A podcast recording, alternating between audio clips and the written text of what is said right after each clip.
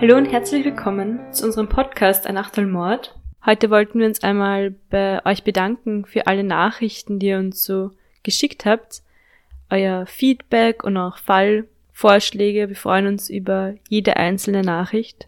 Ich habe heute einen Fall für euch mitgebracht. Aber davor wollte ich noch David fragen, wie es ihm so geht, weil wir sehen uns in letzter Zeit auch eben nicht persönlich, sondern nur über Skype, weil ja immer noch Ausgangsbeschränkung herrscht in Österreich. Was treibst du so, David? Was gibt's bei dir Neues? Ja, mir geht's auch gut. Danke der Nachfrage.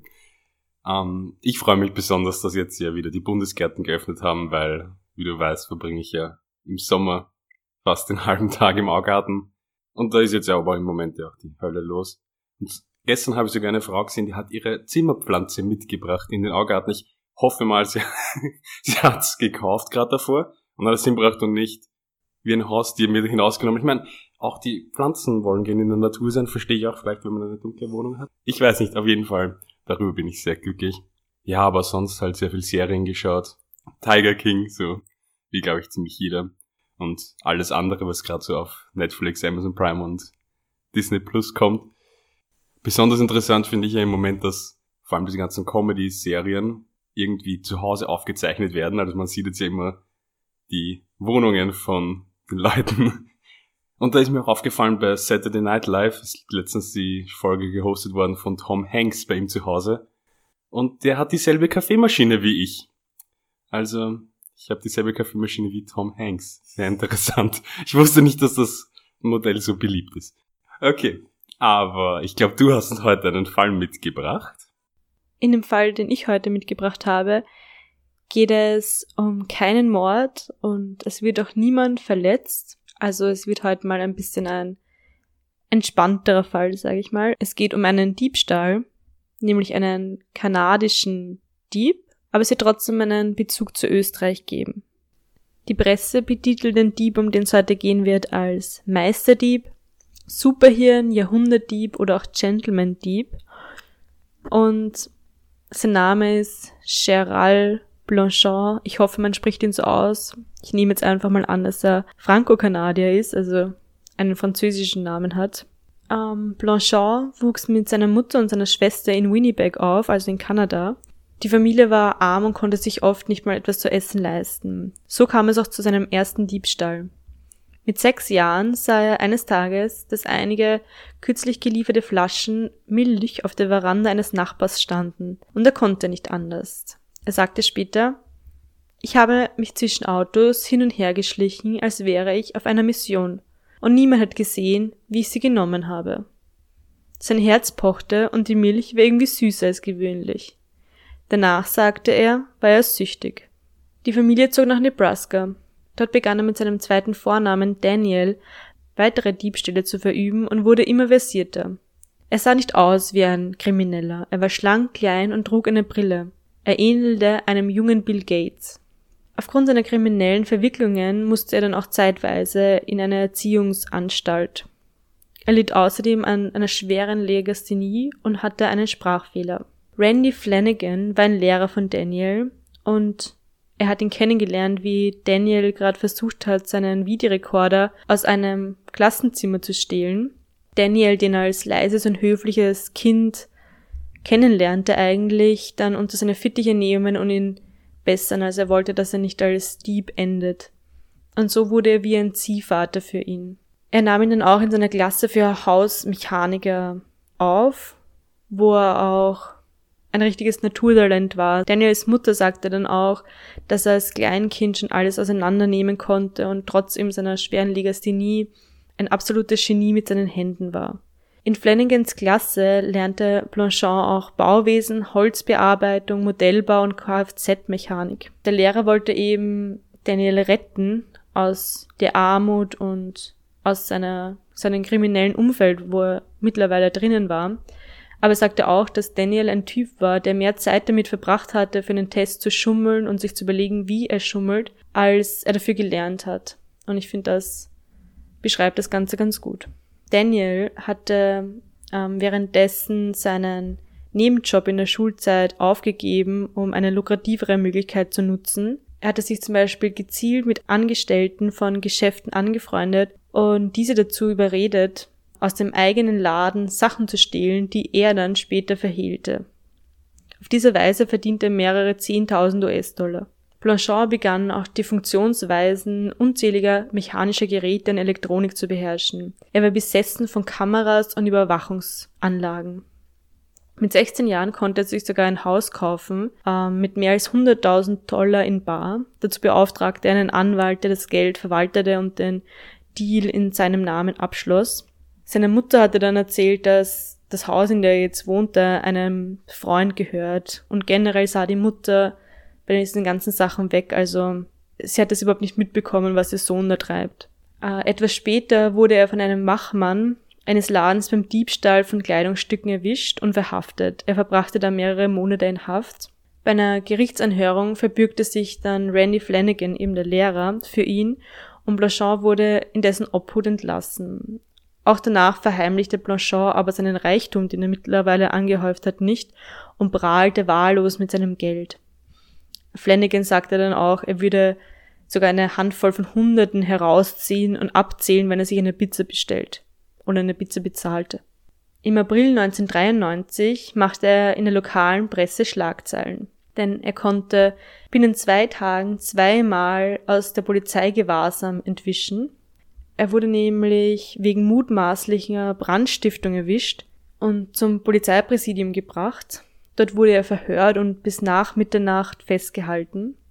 In einem unbemerkten Moment konnte er sich dann in einen Nebenraum schleichen eine Wand hochklettern und sich in der Zwischendecke verstecken. Dort harrte er dann mehrere Stunden aus und verfolgte akustisch, wie die Polizei seine Flucht bemerkten und ähm, ihm versuchten, ihn zu finden. In einem günstigen Moment konnte er dann sogar eine Dienstmarke, eine Pistole und eine ganze Polizeiuniform stehlen und dann einfach durch den Haupteingang des Reviers flüchten oder äh, hinausspazieren, besser gesagt und fuhr dann per Anhalter zurück nach Hause. Dem Anhalter hat er übrigens erzählt, dass er von einer Kostümparty gekommen sei und deswegen hatte er eine Uniform an. Also ich kann mir da jetzt richtig vorstellen, wie in seinem guten Crime-Film, er wird gespielt von Mark Wahlberg, versteckt sich da in der Zwischendecke und klettert dann raus. Es klingt alles sehr wie in einem, fast wie so einem Oceans-Film. also sehr interessant. Lustig, dass du das sagst, weil in den ganzen Zeitungsartikeln wird das immer mit Oceans 11 verglichen, sein ganzes Leben. Ein SWAT-Team der Polizei spürt ihn aber am darauffolgenden Tag wieder auf. Er hat sich da in, am Dachboden seiner Mutter versteckt. Aber auch im Streifenwagen gelang es ihm wieder zu fliehen. Seine Hände waren mit Handschellen am Rücken fixiert und er hat es geschafft, dass er die Hände wieder vor dem Bauch bekommen hat. Also er hat die Beine durch die Hände geschlüpft die Polizisten haben den Schlüssel im Auto stecken gelassen. Das heißt, er hat das Auto von innen zugesperrt und ist weggefahren. Aber auch nach einer Verfolgungsjagd haben sie ihn dann trotzdem bekommen und er wurde für vier Jahre verurteilt. Also er musste vier Jahre in Haft bleiben. Im März 1997 wurde er dann aus der Haft entlassen, dann sofort nach Kanada abgeschoben und er dürfte fünf Jahre nicht mehr in die Vereinigten Staaten einreisen. Sein bekanntestes Verbrechen verübte Blanchard Anfang Juni 1998. Zusammen mit seiner damaligen Ehefrau befand er sich in den Flitterwochen, die eine sechsmonatige Rundreise durch Europa war. Bei dieser Reise war auch sein vermögender Schwiegervater dabei und die drei bereisten unter anderem London, Rom, Barcelona, die Côte d'Azur und auch Wien. In Wien erhielten sie dank des prominenten Status des Schwiegervaters eine exklusive Führung durch das Schloss Schönbrunn und einen Vorabblick auf den sogenannten Edelweißstern, der aus einer Privatsammlung stammte und zwei Tage später offiziell enthüllt werden sollte. Dieser Edelweißstern ist einer von ursprünglich 27 Schmuckstücken aus Diamanten und Perlen, die der K&K-Hof und Kammerjuwelier und Goldschmied Alexander Emanuel Köchert 1855 zum ersten Hochzeitstag von Franz Josef I. und Elisabeth von Österreich-Ungarn, also Sissi, für die Kaiserin gefertigt hat. Das sind diese ganz bekannten Sterne, die Sissi auch auf diesem berühmten Porträt von ihr trägt, wo sie ein weißes Kleid hat und man sie so von der Seite sieht und sie so einen langen Zopf hat und eben diese, diese Sterne im Haar hat. Ende der 1990er Jahre existierten noch zwei Exemplare. Sie waren zu Broschen umgearbeitet worden, jedoch seit 75 Jahren nicht mehr der Öffentlichkeit präsentiert worden. Dies sollte sich dann erstmals wieder in den Tagen von Blanchons Wien-Aufenthalt geschehen. Als Blanchon diese Sterne sah, war er sofort ähm, fasziniert. Der materielle Wert belief sich etwa auf knapp 10.000 Euro. Der ideelle Wert war natürlich kaum messbar. Da kam ihm die Idee, diesen zu stehlen. Er wusste zwar, dass er dieses Stück niemals verkaufen konnte, aber er betrachtete den Raub als eine persönliche Herausforderung. Das wäre jetzt auch gleich meine Frage gewesen. Es wirkt ja so, als hätte das Geld eigentlich nicht nötig. Also er hatte anscheinend, er ist verheiratet, anscheinend ist sein Schwiegervater sehr vermögend. Er hat ja anscheinend mittlerweile auch nicht wenig Geld angehäuft durch seine bisherigen Diebstähle. Also nötig hat er jetzt unbedingt diesen Diebstahl nicht. Das ist für ihn wirklich nur so eine Herausforderung, wie du sagst, oder? Also nötig hatte das Geld auf keinen Fall. Also er sagt doch selber, es war einfach nur eine persönliche Herausforderung. Er wollte es einfach probieren, ob er das schaffen würde. Noch während des Rundgangs begann er den Ausstellungsraum abzuscannen. Wo waren die Bewegungssensoren, die Art der Schrauben am Sicherheitsglaskasten und die Fenster. Er nahm auch unauffällig mit einer Videokamera jedes Detail des Zimmers auf.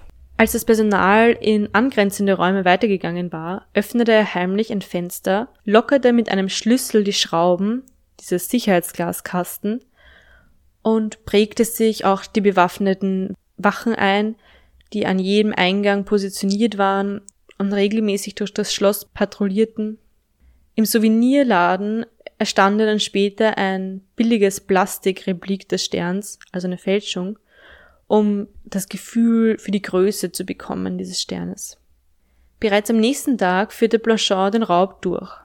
Kurz zuvor hatte er einen deutschen Piloten kennengelernt, der gegen ausreichende Bezahlung bereit war, sich auf die kriminelle Aktion einzulassen.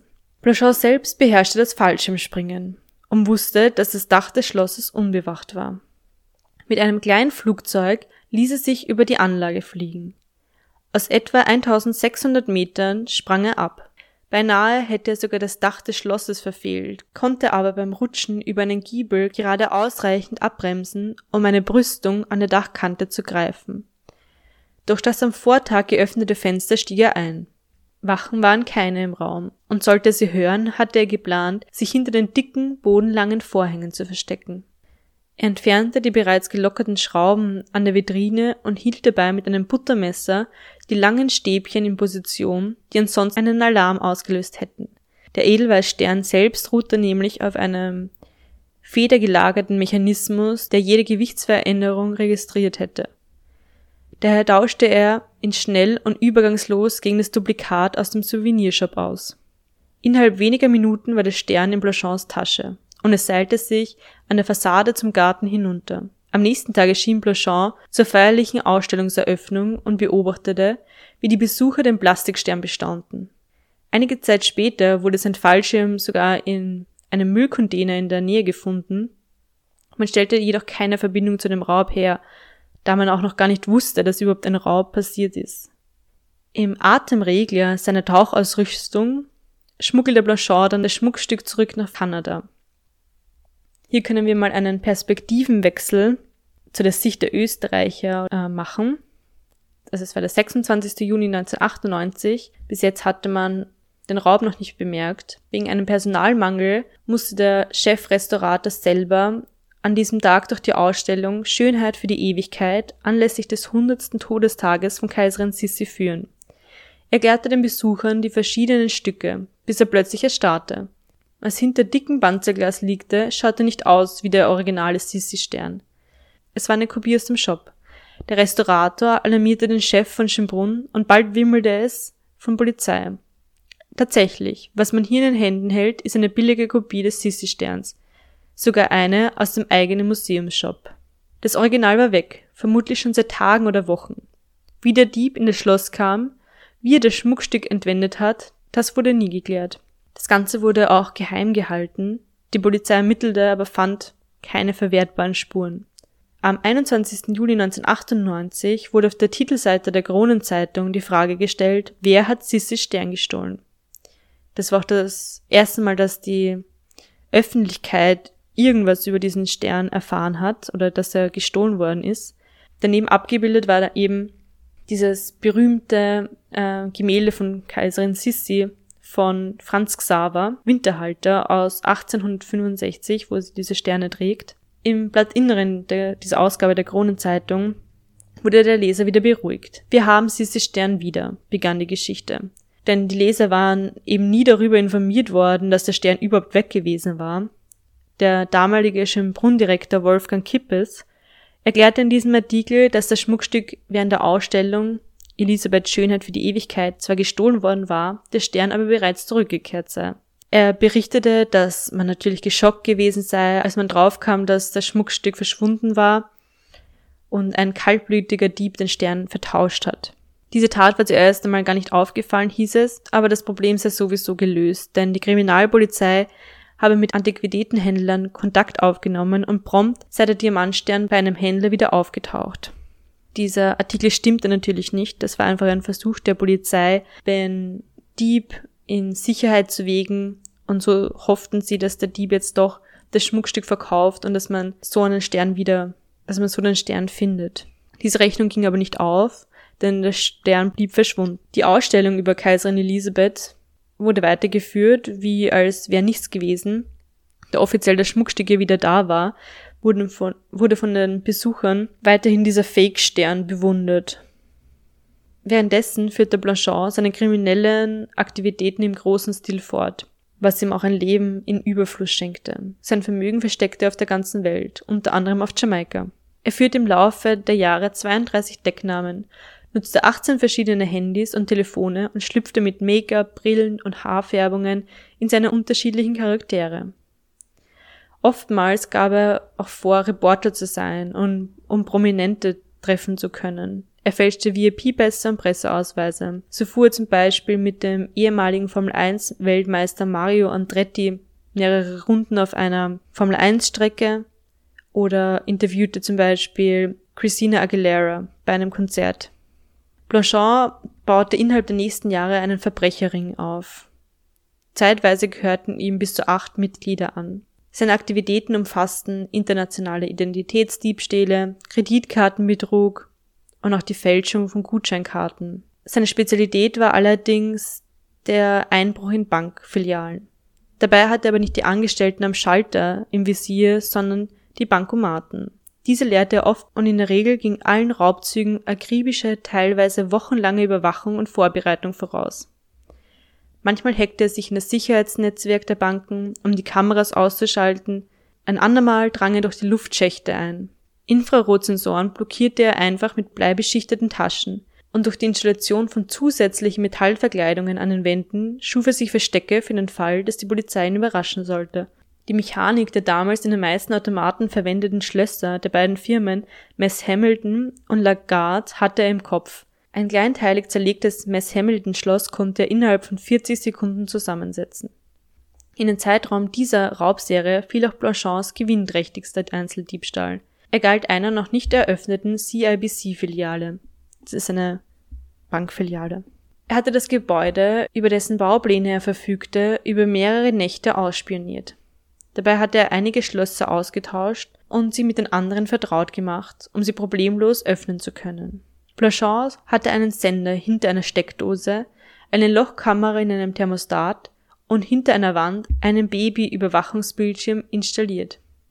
Bei diesem Überfall ging er jedoch noch gewissenhafter vor. Er vermaß den Raum zentimetergenau, um eine Kopie zu bauen, in der er üben konnte. Er schaffte es, seine Zeit zum Knacken des Automatens und zum Entkommen auf 90 Sekunden zu senken. Die Filiale sollte am Montag eröffnet werden und er wusste, dass am Freitag die Geldkassetten geliefert worden waren. Das heißt, der Samstag, der 15. Mai 2004, war der perfekte Tag für den Raub. Er hebelte nach Mitternacht die Außentür auf, schlich rein und verriegelte sie wieder hinter sich. Die Türen zum Automatenraum waren unverschlossen, sodass er einfach hineinspazieren konnte. Insgesamt standen in der Filiale sieben Automaten und mehrere Geldzählmaschinen. Ohne Schaden zu verursachen, öffnete und leerte er alle bis auf einen Bankomaten. Beim Öffnen des ersten Bankomaten wurde bereits Alarm ausgelöst. Danach entwendete er die Festplatte, die die Videoaufzeichnungen gespeichert hat, Nach erfolgreicher Durchführung seines Planes entkam Blanchard wieder durch die Vordertür, die er hinter sich wieder verschloss. Mit einem in der Nähe geparkten Van und 510.000 kanadische Dollar floh er. Acht Minuten nach dem Alarm erschien die Polizei am Tatort. Man fand die Tür jedoch verschlossen vor und, ging von einem Fehlalarm aus. Als der Diebstahl am nächsten Tag dann ersichtlich wurde, konnte Blanchard über seine noch immer im Raum vorhandene Überwachungstechnik die Polizisten abhören. Er erfuhr so den Ermittlungsstand. Bevor er die Stadt verließ, rief er noch sowohl den Bankdirektor auf dessen Handy als auch die Polizei an und gab sich als anonymer Informant aus, der zwar in den Raub involviert, aber um seinen Anteil betrogen worden sei. Die Haupttäter seien ihm zufolge entweder Mitarbeiter der Baufirma oder des Geldtransportdienstes gewesen. Oder aber die Hausmeister. Seinen Tipps wurde Bedeutung beigemessen, da sie sehr aussagekräftig waren. So verfügte der anonyme Informant über Insider-Informationen und konnte beispielsweise korrekt aussagen, dass ein Bankomat unangetastet gelassen worden war. Auf diese Weise wollte Blanchard die Polizei noch mehr verwirren. Zwar standen die Ermittler am nächsten Morgen eben vor einem Rätsel, da an den Türen keine Schäden aufgewiesen sind und keine Kamerabilder vor, vorhanden waren, aber wenig später erhielt die Polizei einen Anruf von einem Angestellten einer nahen Walmarts Filiale, die sich einen Parkplatz mit der Bank teilte. Der Mitarbeiter hat sich ein Kennzeichen eines verdächtigen Autos aufgeschrieben, das in dieser Nacht auf dem Parkplatz geparkt hat. Und die Polizei ermittelte, ermittelte den Halter des Fahrzeuges. Das war ein gemietetes Fahrzeug und es war auf einen Gerald Daniel Blanchard gemietet. In der Zweigstelle der Autovermietung wurde der Wagen und in ihm diverse Fingerabdrücke sichergestellt. So kam die Polizei immer auf Blanchard. Unklar bleibt aber bis heute, warum er seinen richtigen Namen genutzt hat und auch keine Handschuhe beim Fahren getragen hat. In den nächsten Jahren wurde er dann abgehört und es wurde gegen ihn ermittelt, bis eines Tages ein SWAT-Team seine Wohnung stürmte und er verhaftet wurde. Er wurde eben dann in Untersuchungshaft gesteckt und verhört, aber er sagte später auch, er hätte aus dieser Haft locker flüchten können, aber die Flucht sei ihm zu anstrengend gewesen, weil er gewusst hat, dass die Polizei genug Beweise gegen ihn hat und ihn immer wieder suchen würde. Bloscher weigerte sich zwar Aussagen über die Mitarbeiter seines Verbrecherrings zu machen, aber war sonst sehr kooperativ mit, mit der Polizei. Nach einigen Verhandlungen durch seinen Anwalt bot Blanchard auch schließlich an, die, die Polizei zum Sissi-Stern zu bringen. Den hat er, nachdem eine Zeit lang seine jetzt Ex-Frau ihn getragen hat, im Keller in einer Zwischenwand bei seiner Großmutter versteckt. Bald nach der Festnahme melden, meldeten sich die kanadischen Behörden dann auch bei den Wienern.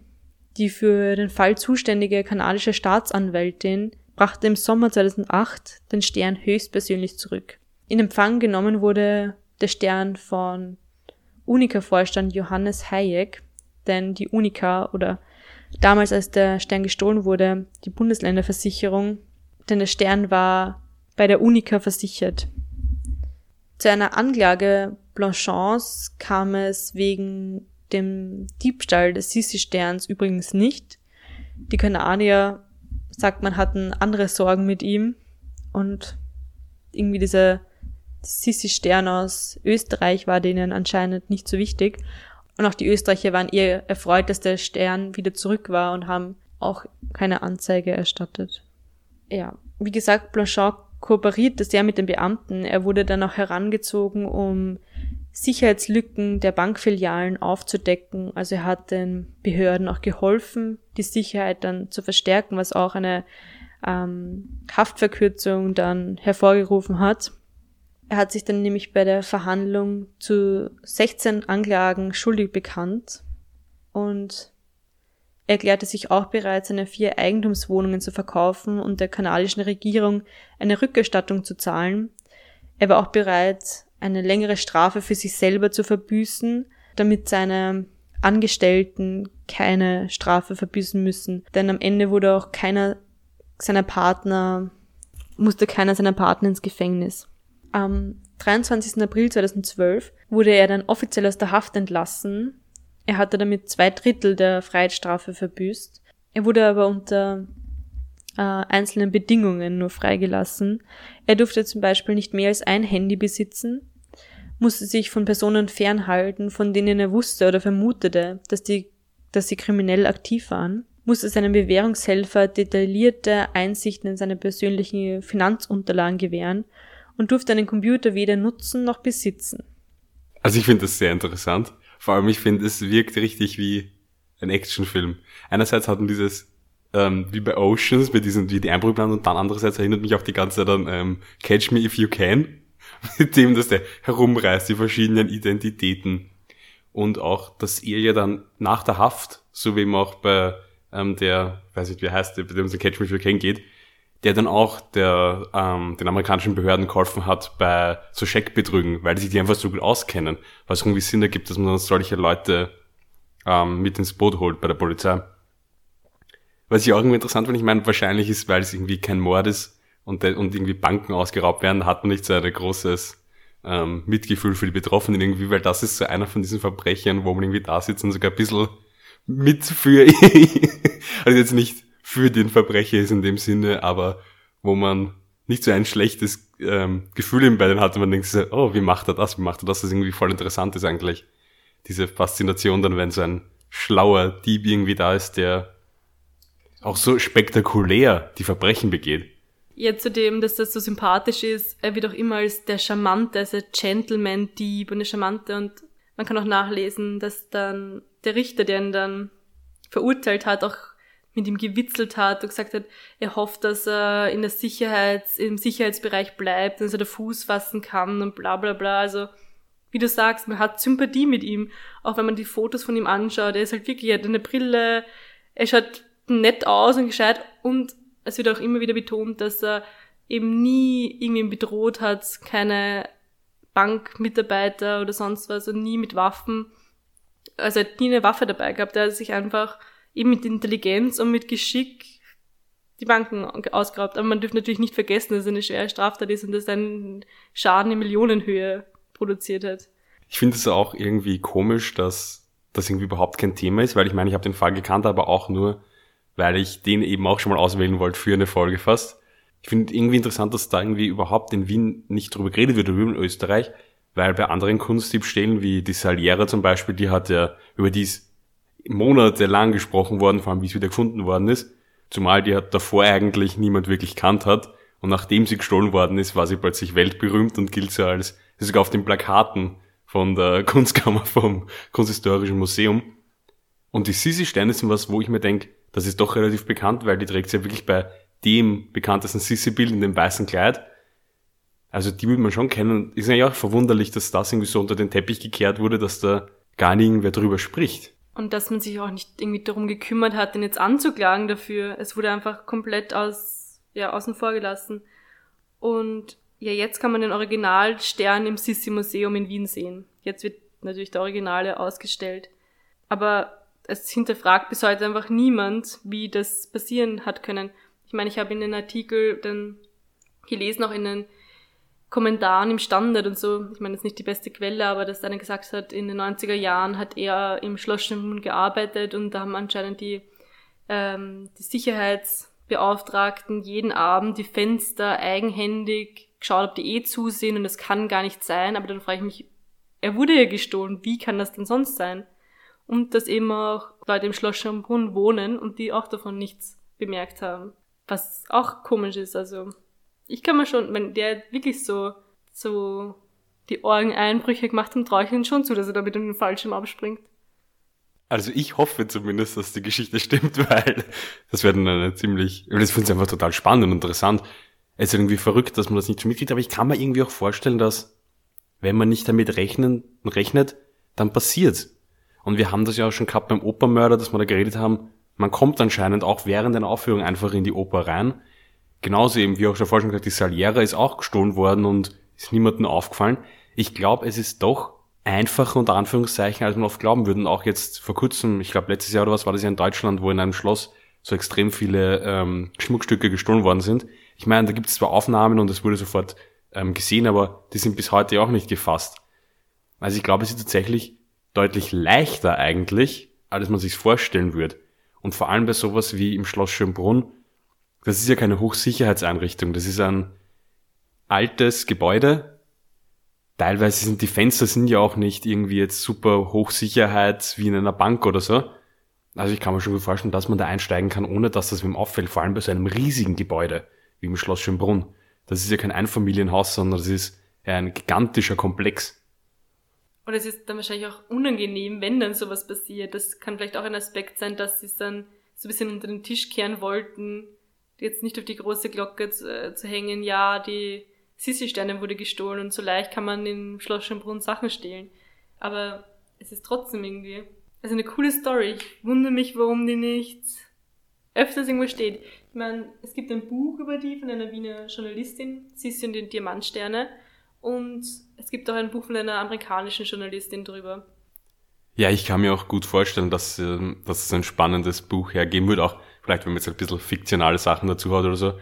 Mich wundert es auch, dass das eigentlich bisher nicht verfilmt worden ist, weil eigentlich wäre das ja irgendwie die perfekte Lebensgeschichte irgendwie für einen Hollywood-Blockbuster oder so, weil es ja total interessant ist, vor allem eben mit dem, dass das alles so spektakulär ist. Also, dass sich der daheim nachbaut, das Zimmer für, beim, beim Einbruch. Also, danke Sophie für diesen sehr spannenden Fall. Ich werde mir das sicher danach nochmal alles genauer anschauen, wie die Sterne ausschauen. Und vielleicht gehen wir mal ins Sissi-Museum und schauen es an. Jetzt habe ich voll Lust drauf. Wir hoffen, euch geht's allen gut. Wir hoffen, ihr seid alle gesund. Wir sind auch immer noch für euch erreichbar über unser Instagram, ein Achtelmord.podcast oder für längere Nachrichten auch gerne ein Achtelmord at gmail.com. Könnt uns gerne eure Meinungen, Kommentare zu den Fällen, auch gerne Richtigstellungen, wie wir schon hatten, zu Einzelheiten. Auch gerne Fallvorschläge, was euch interessieren würde, welche Fälle ihr gern hier bei uns hören würdet. Ja, und dann verabschieden wir uns, ich und die Sophie. Wir trinken jetzt noch unser Achtel aus und treffen uns dann bald wieder auf ein Achtelmord.